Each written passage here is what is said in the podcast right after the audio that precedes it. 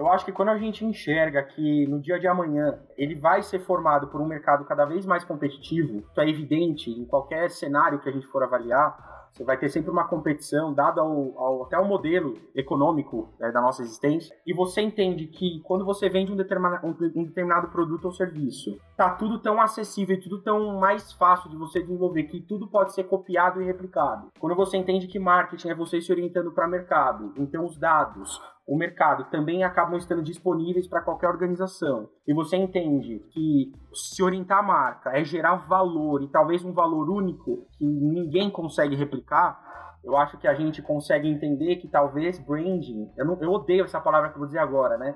Mas é salvação, é sobrevivência, assim, não vai ter, as empresas não vão ter opção. Se você fizer uma análise de longo prazo, tudo vai estar cada vez mais acessível, e, e a China mostrou isso para o mundo. Eu costumo usar a impressão digital, né? Nós somos únicos por quê? Porque cada um de nós tem uma única impressão digital no dedo. Incopiável. Por mais que você tenha um irmão gêmeo, a impressão digital é diferente. Então, assim, é, é incopiável.